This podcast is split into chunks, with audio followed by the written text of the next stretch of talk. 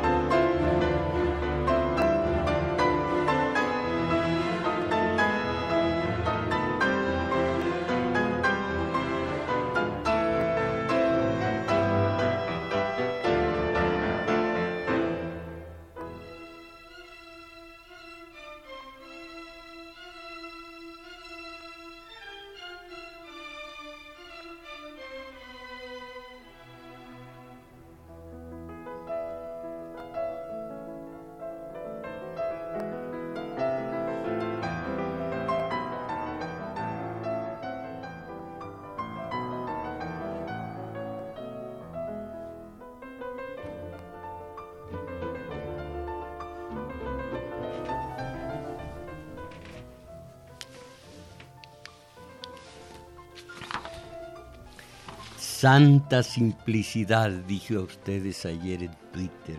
Santa simplicidad.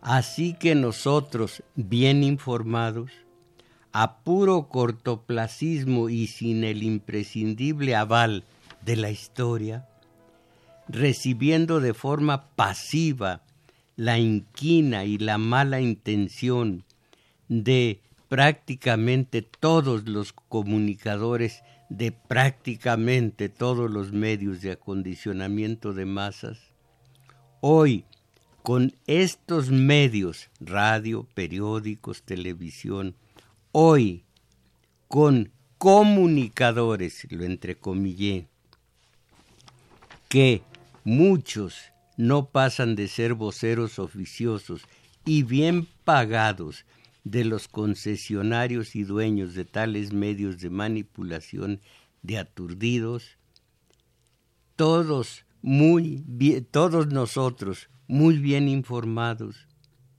Sí, santa simplicidad, mis valedores, lo dicho, ya nos tomaron la medida, ya nos faltaron al respeto, nos vencen por nuestra pura ignorancia y por nuestra ignorancia nos convierten en colaboradores de nuestro enemigo histórico.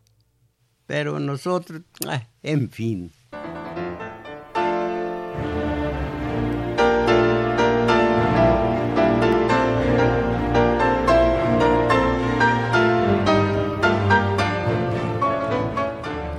pues, los medios de acondicionamiento de masas ayer y hoy.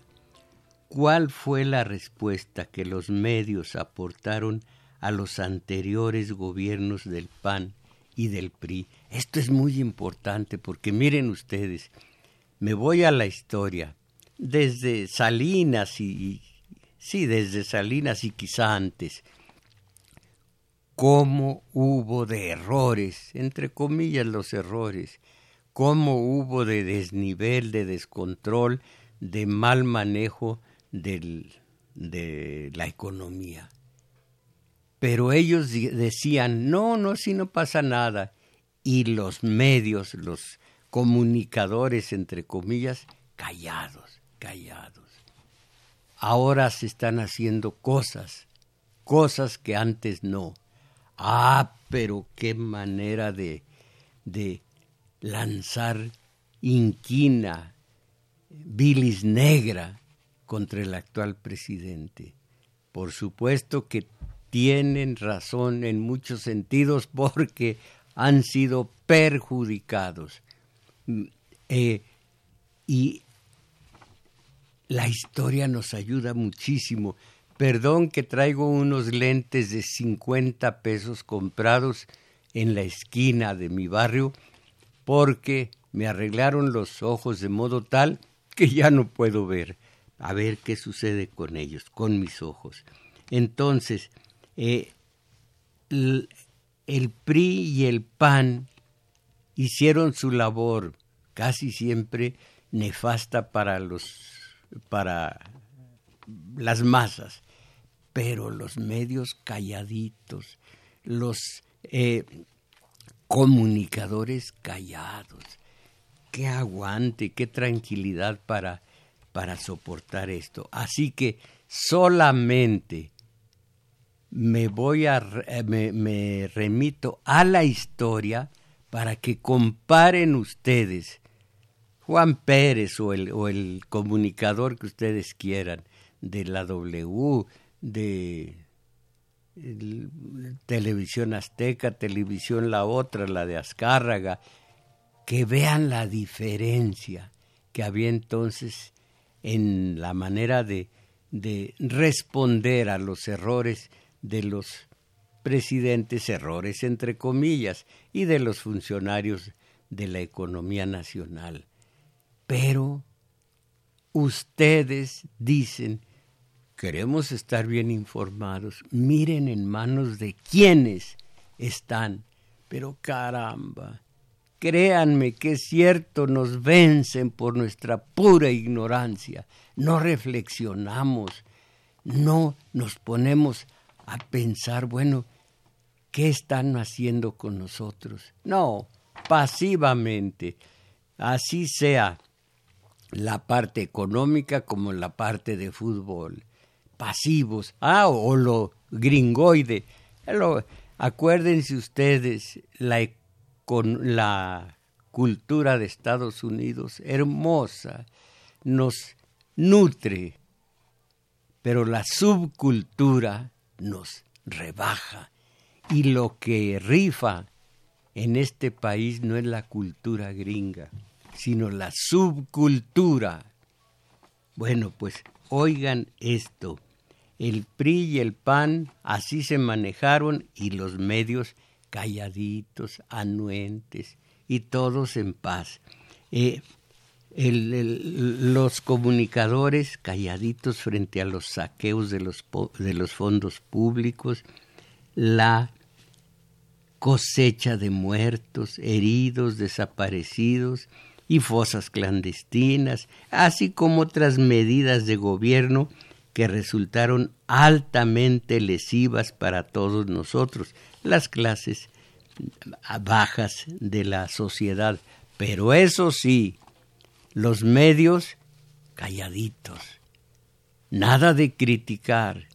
En cambio ahora, pero no lo notamos, no, eh, eh, los mensajes de ustedes son reflejos de, de, los medios, de lo que lean, oyen o ven en los medios. Caramba.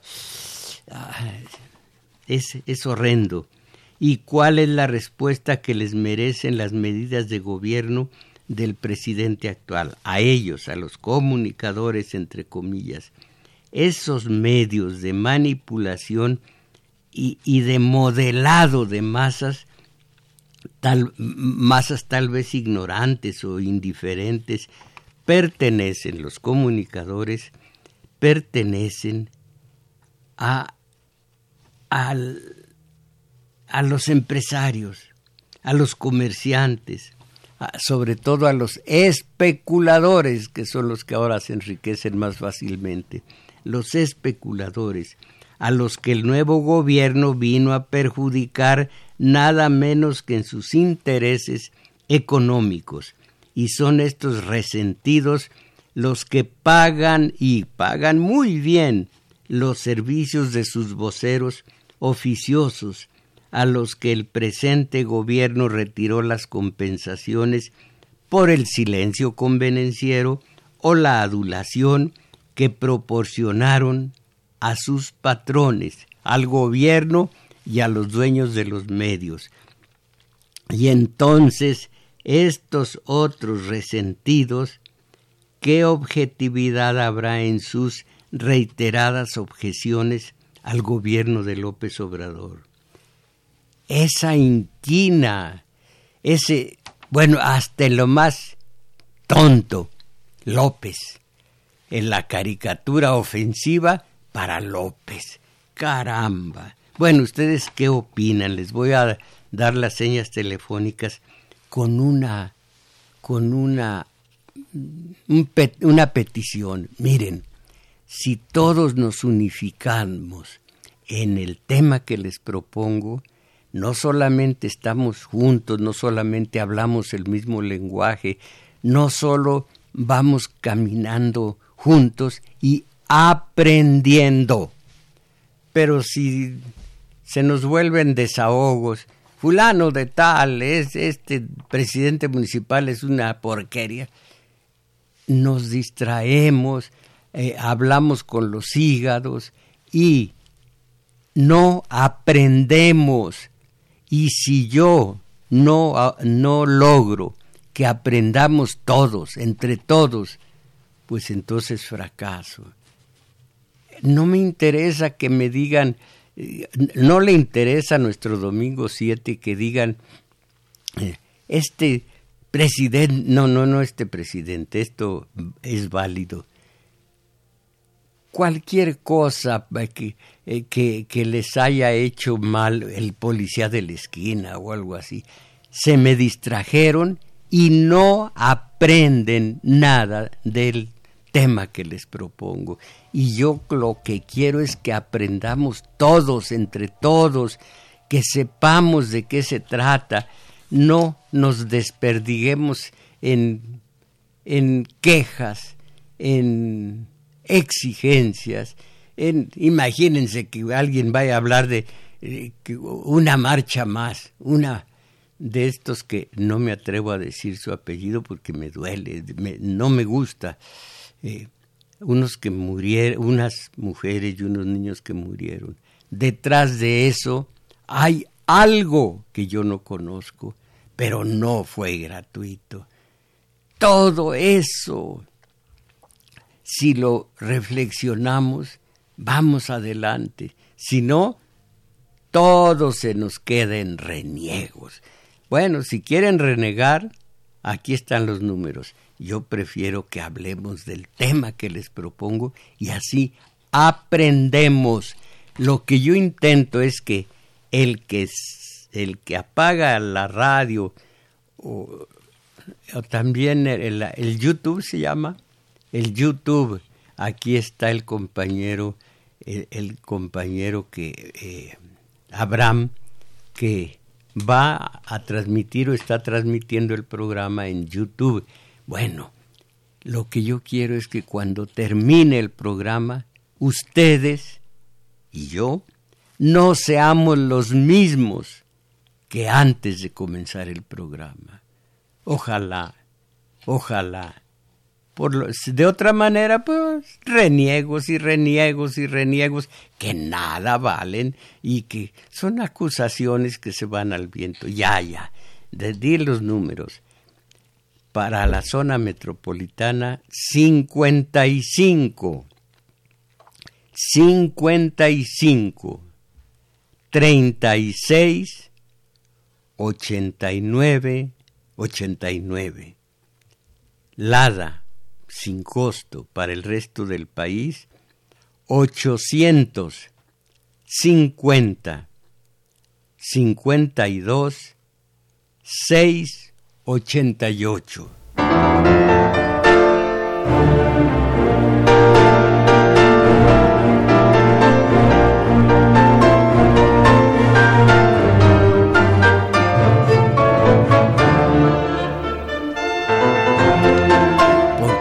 ese lenguaje embustero que van ustedes a ver, a oír aquí ahora.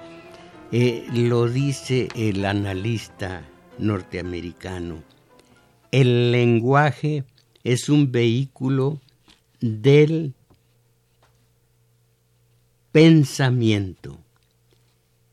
Si falsificas el lenguaje, falsificas el pensamiento se manipula de manera consciente o inconsciente para sembrar la confusión y evitar que se pueda percibir la realidad. De ejemplo, digo yo, voy a poner el problema de la inflación. Ustedes saben que a estas alturas en nuestro país el problema de la inflación no llega ni siquiera a los tres puntos que es lo que se intentaba desde gobiernos anteriores. No llega, está debajo de los tres grados eh, el problema de la inflación. Ahora, hubo un tremendo problema de esta naturaleza cuando Salinas, cuando Cedillo, cuando Fox, cuando el otro, cuando el otro más. Ah, pero quiero que entendamos todos el lenguaje que entonces utilizaban los comunicadores en la radio, en la tele y en la prensa escrita. No hay motivos para una posible devaluación del peso, dijeron en su momento. La solidez. Caramba, no veo bien con estos lentes. La solidez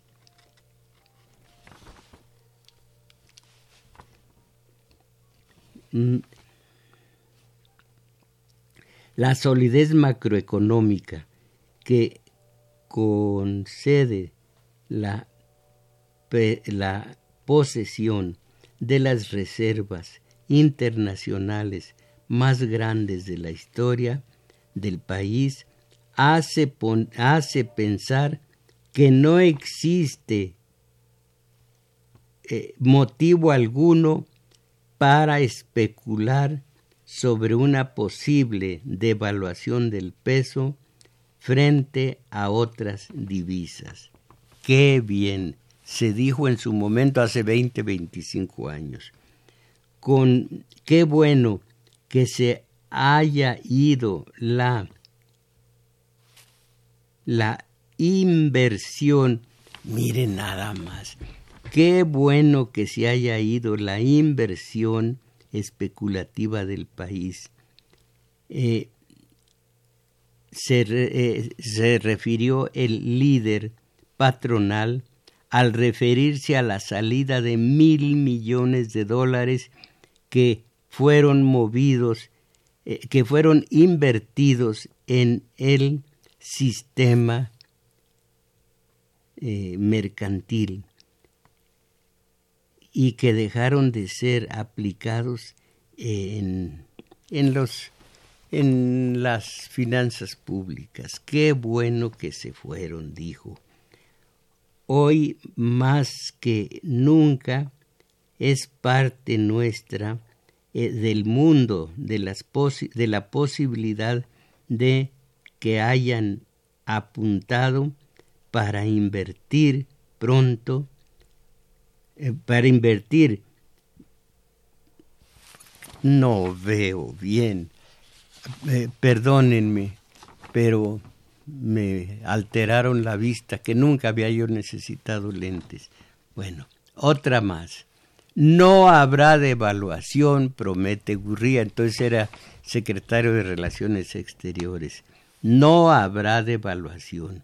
El secretario de Relaciones Exteriores de México, Ángel Gurría, desestimó hoy la drástica caída de la bolsa de valores y dijo que se trata de una recesión convencional, esto entre comillas, una recesión convencional.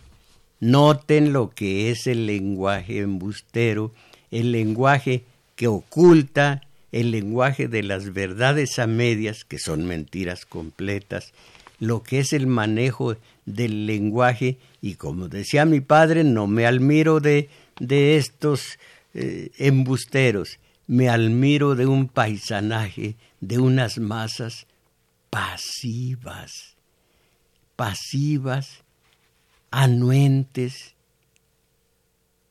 mansitas, hagan de nosotros lo que quieran, engáñenos. Eh, nosotros vamos a seguir eh, viendo lo que nos dan de, de diversión, el fútbol y todo lo demás. ahora, caramba, qué enriquecimiento nos da el, las crónicas aquí del fútbol americano, de los torneos del fútbol americano. Qué vergüenza me da. Bueno, en, en dónde carambas íbamos, que eh, dijo que se trata, de la caída de la bolsa de valores, de una reacción convencional al alza de la tasa de interés en el país, explicó Gurría. También explicó que no se vislumbra una devaluación del peso y que un fondo de ayuda internacional, eh, eh, eh, aumentar la, la deuda, y que un fondo de ayuda internacional de 18 mil millones de dólares bastará para apuntalar la moneda mexicana. ¿Qué les parece? ¿Y qué dijimos nosotros? ¿Qué tal si es esa, esa medida se lleva a cabo hoy, con la lleva a cabo López Obrador? Hijos, ya me imagino. Estamos haciendo las cuentas con el dólar que no va a subir, dijo Gurría, el dólar a 4.50 pesos y no va a elevarse el, dólar, dijo. No habrá devaluación del peso, se mantendrá una moneda fuerte, dijo más adelante, años después. Ah, no, este ya no fue Gurría. El vocero de la Alianza para la Recuperación Económica aseguró que no habrá una devaluación del peso frente al dólar y puso énfasis en que el gobierno mexicano hará todo lo posible por mantener una moneda fuerte, así como un tipo de cambio competitivo que apoye al sector exportador. Miren ustedes, todos los esfuerzos del gobierno y por supuesto de la iniciativa privada se enfocan a la macroeconomía. México progresa con la iniciativa privada. ¿A costa de qué? De la explotación de los obreros. El, sector exportador es el que cuenta. El obrero, no, no, no, el obrero, ya saben ustedes que a la de a fuerza, con el TEMEC, para que se firmara este tratado, subió el, la, el, el sueldo, el salario mínimo, primero 17 y luego 20%, a la de a fuerza, pero subió. De todas maneras, el trabajo no remunerado sigue allí, está presente y es con lo que se enriquece la iniciativa privada. Pero todo en este país cuenta por el sector exportador, no por el, el nivel de vida de los campesinos y de los obreros y de las amas de casa y de los estudiantes de las clases populares, no, por el sector exportador, la iniciativa privada. Caramba, yo fui muy pobre y no soy descastado no, yo sigo siendo fiel a mi cultura de la pobreza. Yo no he cambiado. Yo no voy a exaltar a estas alturas al sector exportador. Y dicen, al, dice, al rato lo, lo voy a, transcribir, dice Peña, hemos elevado los, los eh, empleos, dijo el analista en, uno, en un ensayo precioso que tengo en casa, dice el analista. Eh, Peña, como antes Calderón, está prometiendo creación de empleos. En otras palabras, lo que está prometiendo es seguir apoyando a los a los que especulan con el obrero, a, a los ¿cuál es la palabra? a los explotadores. al, decir se, se abrirán fuentes de empleo, se seguirá explotando al obrero y cada vez más. Bueno, dijo también, eh, no habrá devaluación del peso, se mantendrá una moneda fuerte, analiza Hacienda propuestas para apoyar a deudores. Bueno, respecto al tipo de cambio, se explica que dentro de un régimen de libre paridad no se puede hablar de devaluación, sino de depreciación, así sí, o como decía aquel, así sí, no es devaluación, ya no se puede comprar lo mismo que antes en la canasta básica, pero no es devaluación, es depreciación y se informó que la semana próxima arribará a nuestro país, fíjense ustedes, la eh, independencia, la soberanía, la independencia de México. Se informó que la semana próxima, esto hace años, arribará a nuestro país una misión del Monetario Internacional para conocer la evaluación de la economía y la forma en que han sido aplicados los préstamos otorgados.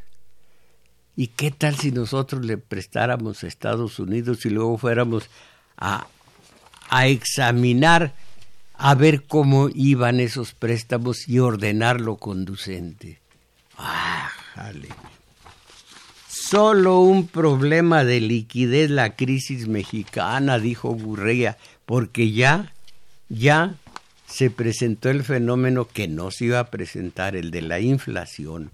Ya hubo crisis económica, pero solo es un problema de liquidez la crisis mexicana. La situación financiera que enfrenta México se circunscribe, dice Gurría, a un problema de liquidez que estará superado por completo eh, cuando se termine de renegociar el paquete de ayuda. Qué bonito se oye, más préstamos, más préstamos del Monetario Internacional, una deuda externa extraordinaria y al mismo tiempo el pago que seguimos liquidando del Fobaproa. Pero caramba, ¿cómo van las Chivas? ¿Cómo va el América? ¿Cómo va? ¿Cuál otro? Ya no conozco más equipos. ¿Cómo va el Chiverío y cómo va el América? Eso es lo que nos interesa, no la deuda externa, no que nos vean la cara de tontos con cuando se termine de renegociar el paquete de ayuda con la banca internacional y el gobierno de Estados Unidos. Solo un problema de liquidez, la crisis mexicana, que cuando el fondo nos ayude con un préstamo y Estados Unidos se solventará. En México están pasando muchas cosas buenas, dijo Gurría, y que existen signos claros de que los próximos años serán muy positivos.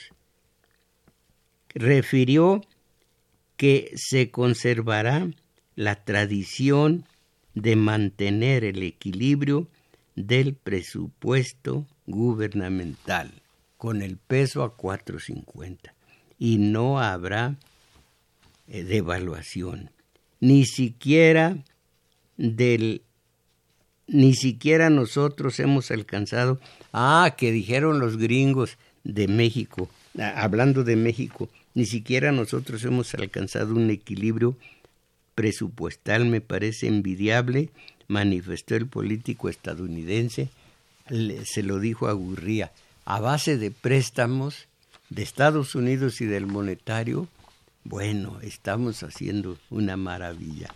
Será transitoria la crisis. Esto, esto es historia. Para que ustedes calculen por lo escandaloso de, esta, de estas devaluaciones y demás, crisis y, y todo lo que esto conlleva, ¿qué es lo que dijeron en su momento los analistas, los comunicadores? Eh, eh, compañero eh, Abraham, ¿qué, ¿qué comunicadores le merecen respeto? Ninguno. ¿Ninguno? Uy, lástima. ¿Cuáles conoce? ¿Cuáles conoce de nombre? Ciro Gómez. Ay, ay, ay.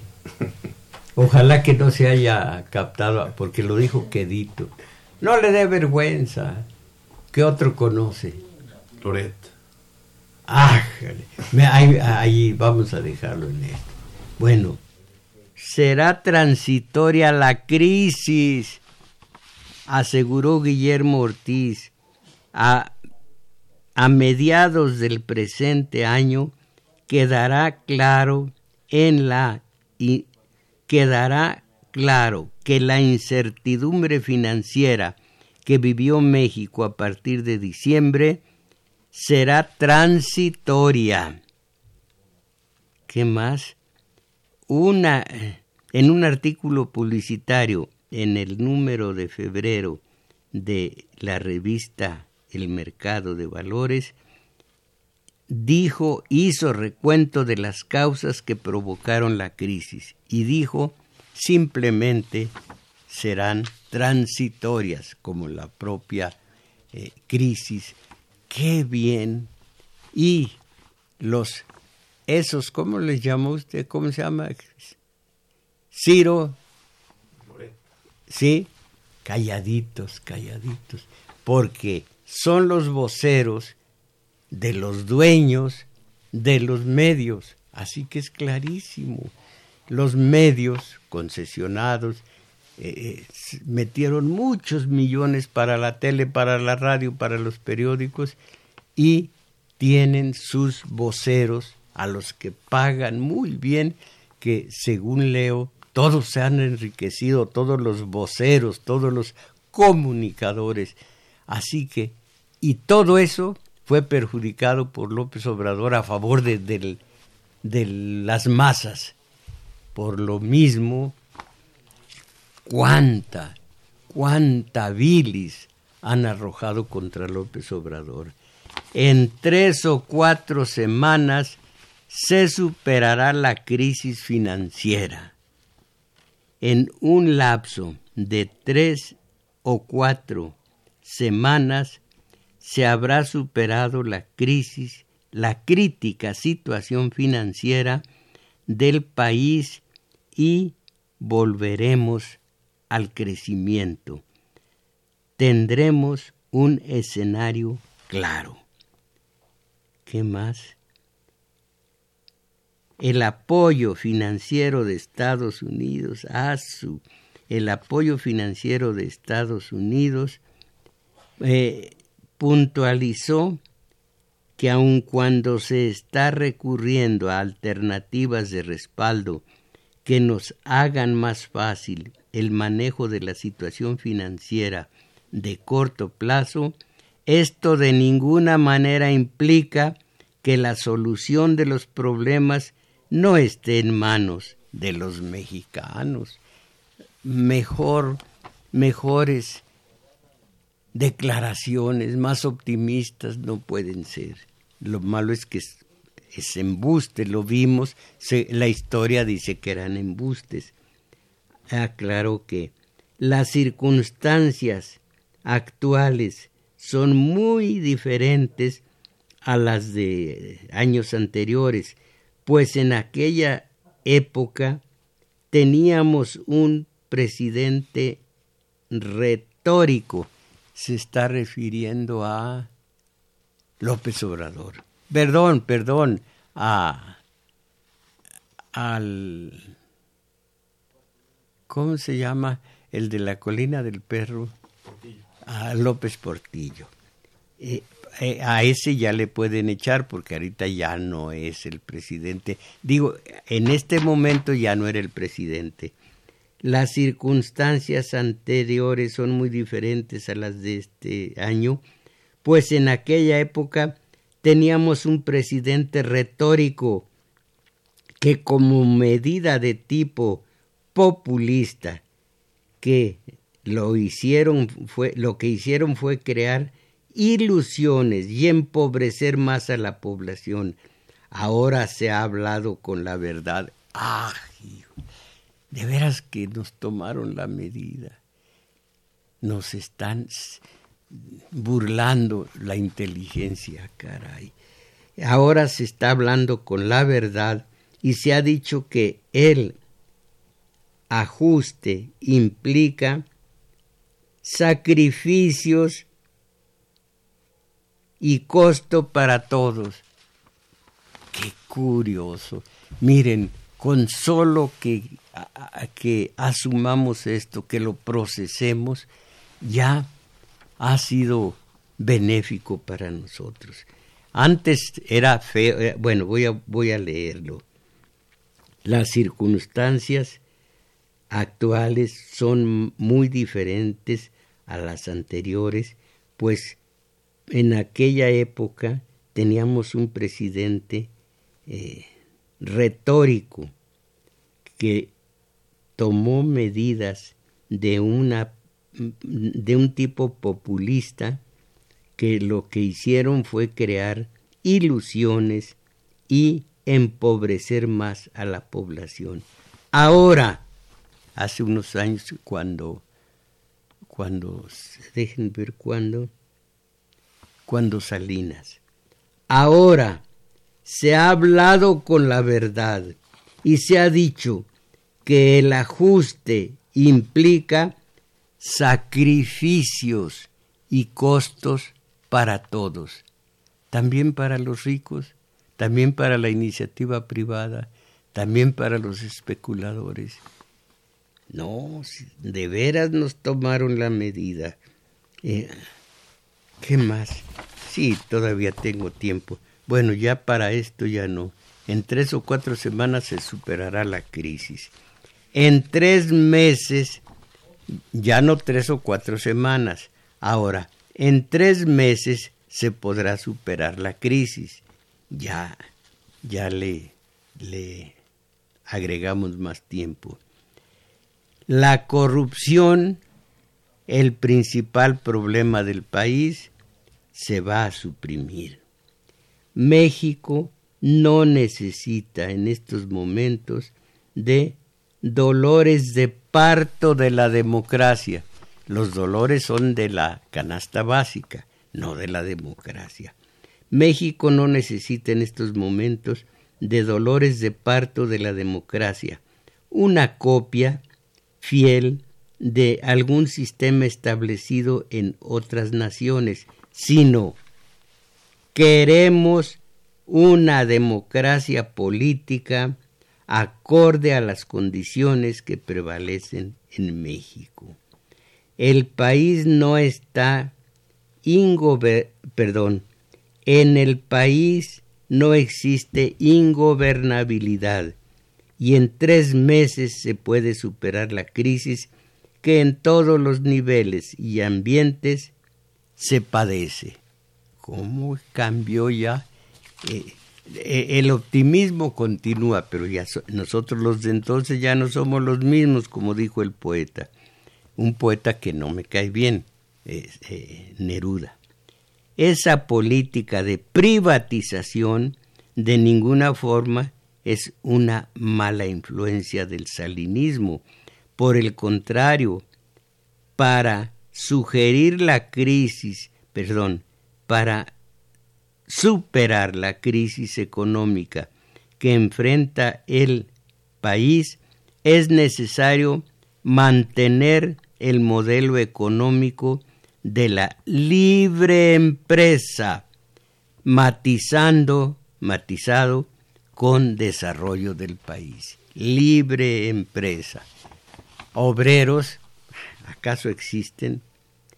Entonces, con... ¿Qué demonios dirá aquí? Esta, este ciclo perverso de la política y economía se manifestó en forma impredecible al final del sexenio de Salinas y al principio de Cedillo. Ahí la crisis se profundizó y ocasionó las situaciones que estamos padeciendo ahora. Pero si se decía que no iba a haber ninguna clase de crisis y finalmente aquí este, esta nota, este ciclo perverso del país se ha terminado y estamos en el momento vital para que México dé el cambio, perdón, el México dé sí el cambio del autoritarismo de un partido político hacia una visita democrática, a una, sí, a una visita democrática, la de, la de, la de Fox. La devaluación, a ah, esto es de veras que no tienen. ¿Cómo me gustaría usar palabras groseras? Tengo más de 50 años que no pronuncia, pronuncio una sola, pero la devaluación hará más competitivo al país, asegura Herminio Blanco, de hace 25 años. Debe recuperarse la generación de empleos. Aquí está la explotación. La devaluación hará más competitivo al país, asegura Herminio Blanco. El titular de la Secretaría de Comercio y Fomento Industrial señaló que la dependencia enfrenta dos retos, el de resolver los efectos nocivos de la devaluación, pues no que no iba a haber devaluación, de la devaluación y hacer que el país recupere la ruta del crecimiento y se generen empleos ya, ya vimos qué significa el generar empleos. El funcionario declaró que las concertaciones con los sectores productivos las han avanzado en forma importante y en los próximos días habrán culminado eh, las pláticas para contener los aumentos de los productos de la canasta básica. Ha habido productos de la canasta, ha habido aumentos en los productos de la canasta básica. Eh, ¿Qué les parece? Nada más mi pregunta es esta. ¿Cómo contestaría ese, nomás uno, uno de los comunicadores que, usted nombró, eh, eh, eh, Abraham. Bueno, el, el, otro. Ciro Gómez. Bueno, ¿cómo responderían el día de hoy a estas, a estos embustes? No habrá devaluación, sí habrá devaluación, pero la devaluación hará más competitivo al país. Si esto lo dijera López Obrador, hay devaluación, pero hará más competitivo al país se lo tragan vivo. Evitamos que la crisis financiera, ya, ya no puedo leer las notas, nomás el encabezado. Evitamos que la crisis financiera arrasara con el empleo, dice Calderón. Y esta tontería, porque lo es, no voy a leer toda la nota que se refiere a lo que dijo en su momento Peña, a ver si alguien lo quiere explicar. Dijo, no sería humano equivocarse o tener desaciertos. Lo humano es que así ocurra. Fíjense, fíjense esto, no sería humano equivocarse o tener desaciertos. Lo humano es que así ocurra. Es constante de la naturaleza humana, pero lo importante es tener la actitud, el valor y la entereza de poder sobreponerse a momentos adversos y difíciles, dijo Peña. Nada más expliquen ustedes esto. No sería humano equivocarse o tener desaciertos. Lo humano es que así ocurra. Miren nada más. Y estos fueron presidentes del país. O sea, si hasta yo, no, yo soy mejor. Bueno, por último, sí, por último, ¿cuál de todos estos? Miren, esto que es gozoso, lo dijo Fidel. Ah, qué gusto de ver la forma en que el pueblo ha respondido a la devaluación. ¡Qué hermosura! ¡Ah, qué gusto de ver la forma en que el pueblo ha respondido a la devaluación! Díganme, y ese es mi propósito, a ver si lo logro, ¿les parece a ustedes, basándonos en la historia, que el lenguaje de los comunicadores ayer y el de hoy es igual o es distinto? Y si es distinto, ¿por qué? Y si es distinto, ¿en dónde está la objetividad? ¿Qué se necesita dinero para ser objetivo? Se necesita dinero más bien para halagar o para callar los errores de los anteriores. ¡Qué mal estamos! Pues, mis valedores, todo esto es México.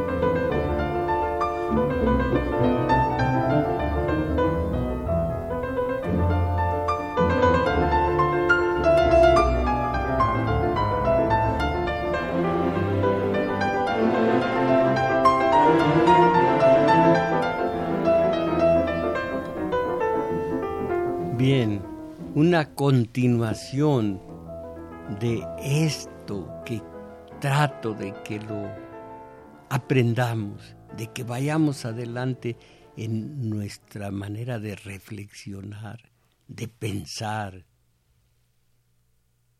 Es el taller de teoría política.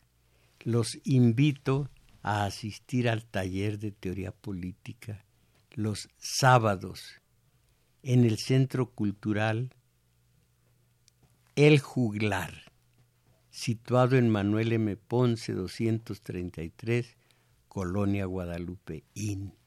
Y les he dicho cómo, si se va, si se viaja en Metrobús, se baja uno en la estación Olivo, camina rumbo a Revolución un par de cuadras largas y encontrará un parquecito. Se cruza ese parque y allí está el juglar, allí los espero.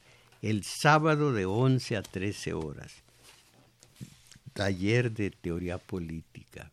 Y el domingo, hoy como hace mil años, nuestro taller de lectura, totalmente distinto. Ya verán de qué se trata. Cáiganse por hoy, por a la una de la tarde, de una a dos y fracción vamos a estar en el taller de lectura y también se llevará a cabo en El Juglar, Manuel M. Ponce 233, Colonia Guadalupe IN. Si van mm, por eh, el metro, creo que es Rosario, sí, Rosario, se bajan en la estación, la última, que es Barranca del Muerto, preparan las piernas porque son tres cuadras largas, pero fortalecen eh, eh, ambas piernas. Entonces, ahí los espero. Hay que hacer algo. No irnos a la ley del menor esfuerzo. Es, es importante para ustedes más que para mí. Pero pues sí, hablar por teléfono es fácil, es fácil. Pero ya ir a la acción, somos apáticos. En fin, Javier Arce, eh, eh, son sus mensajes. Ahora se critica todo, hasta una acción tan personal como la publicación de la celebración del cumpleaños de la esposa del presidente Obrador que se subió en las redes. Se le acusa de que, de que esta haya sido una carga al erario como si el presidente no tuviera un salario.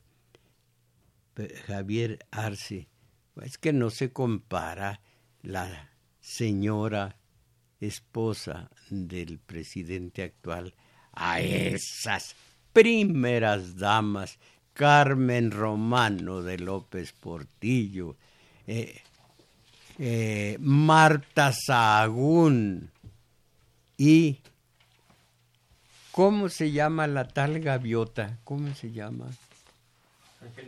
Angélica Rivera. Rivera. Esas sí eran verdaderas primeras damas. Esta señora no es más que culta, no es más que seria, no es más que discreta, no es más que elegante, no es más que un ser excepcional. No, hay que ser como Marta Sagún, hay que ser como la gaviota. Eh, Alfredo Encina de Catepec, los medios de comunicación están concesionadas, pertenecen originalmente al Estado el decir mentiras debería ser un motivo para cancelar la concesión. Imagine que la, penalización a alguna de estas empresas, lo primero que se comentaría es que se trata de un ataque a la libertad de prensa. Ustedes saben que es una mentira absoluta la tal libertad de prensa, la tal libertad de expresión. Ahora mismo cuánta gente no ha sido re, eh, eh, ¿cómo se llama? reajustada, cuánta gente no ha sido expulsada de muchas empresas. La libertad de expresión, la libertad de prensa está en los dueños, no en los operarios, dice un, un estudio de que se refiere a estas acciones dice, el, el periodista, digamos honrado, el periodista está supeditado a la voluntad del dueño del periódico, por ejemplo, del periódico, o de la tele, o de la, o de la radio. Está sujeto a lo que quiera el dueño. ¿En dónde está la libertad de expresión? Bueno, señora Salinas, es importante la memoria histórica. Qué bien que está tocando este tema, porque es importante tener como referencia estas acciones de gobiernos pasados y la forma en que está actuando el gobierno actual. Qué bueno que, que lo entiende. Sergio García de Texcoco. Llevo varios años escuchando el programa de fulano de tal, o sea, yo. No doy crédito a lo que está diciendo en esta propaganda el maestro Mojarro está dando mucho más que el beneficio de la duda al actual presidente. En los hechos está dejando sin recursos a las personas que más lo necesitan. caso concreto, el área de la salud. Esto no es una opinión, esto se respalda con datos, por lo que me es extraño que usted apoye a López Obrador. ¡Ay, qué vergüenza! Y Javier Arce, ahora se critica todo, hasta una acción. Ah, sí, esto ya lo leí. Enrique Magallanes, saludos al programa y a usted, maestro. ¿Puede proporcionar su correo electrónico, por favor? El valedor mx arroba yahoo.com.mx. Va de nuevo más, más despacio el valedor mx arroba yahoo.com.mx.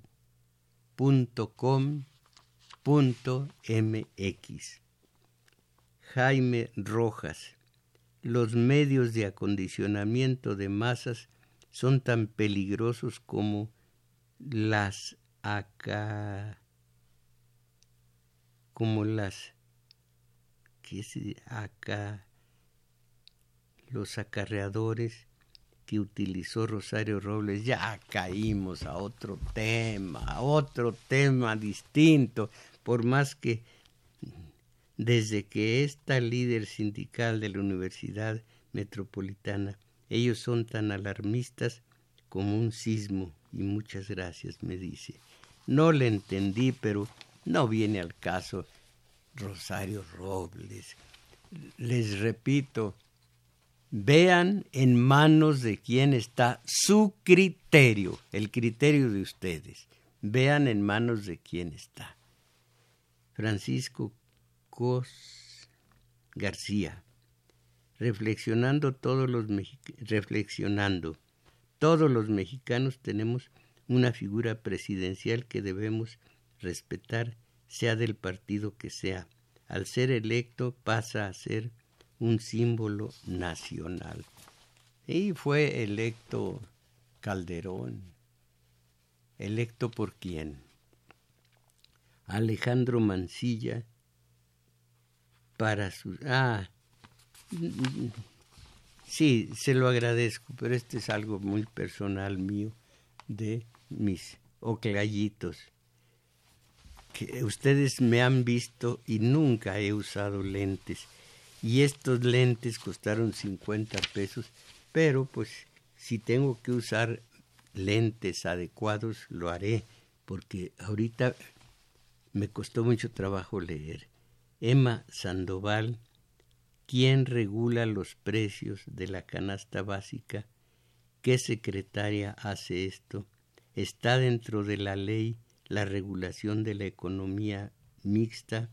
¿Está en la ley o qué se requiere para que se implante en la ley? Son muchas preguntas eh, eh, al propio tiempo, al mismo tiempo. Bueno, Alejandro Mancilla, para sus ojos está el Hospital de los Ojos en la calle de París. Son muy accesibles y muy competentes. No, si esta si esta doctora es competente y me dejó de tal manera bien que ahora veo, veo, veo de lejos. Lo malo es que mi facultad de ver de cerquita ya, ya no, no se perdió y tengo que ver de, de lejos a ver quién es el próximo en el 2020, ¿qué? 24, a ver quién es. No voy yo a, a, a regarla, voy a estar muy, muy pendiente porque, eh, porque sí, porque voy a voy a ver si me coloco en el gobierno para ya no trabajar y para ah, voy a escribir a base de, de, elogios al gobierno, a ver si puedo comprar departamentos, casas en, en, en la Costa Azul, la costa de oro, la costa amarilla, la costa, ya, sí, sí, sí. Entonces, eh, sí voy a, hacerme también un corrupto, Créditos, Juan Carlos Osornio en continuidad, Crescencio Suárez en los controles técnicos, Arturo Flores en metadatos, Daniel Cruz en, el en los teléfonos, pero además grabó este, este video que ustedes pueden ver. En YouTube, en el canal Tomás Mojarro Oficial. Ah, gracias. Abraham Velázquez en la grabación de este programa que pueden podrán consultar en la página de internet. Esa es la misma. Ah, es la misma. Es la misma, sí. ¿Cuál es la página? El canal se llama Tomás Mojarro Oficial. No les da algo decir el nombre, a mí me, me incomoda mucho. Bueno, entonces, esto fue todo. Qué ganas de que hagamos, de que haya habido una moraleja, de que podamos pensar, de que vayamos saliendo de la mediocridad, de la mansedumbre, de la del no me importismo, mis valedores. Todo esto es México. Salgamos ya de la mediocridad. Ánimo.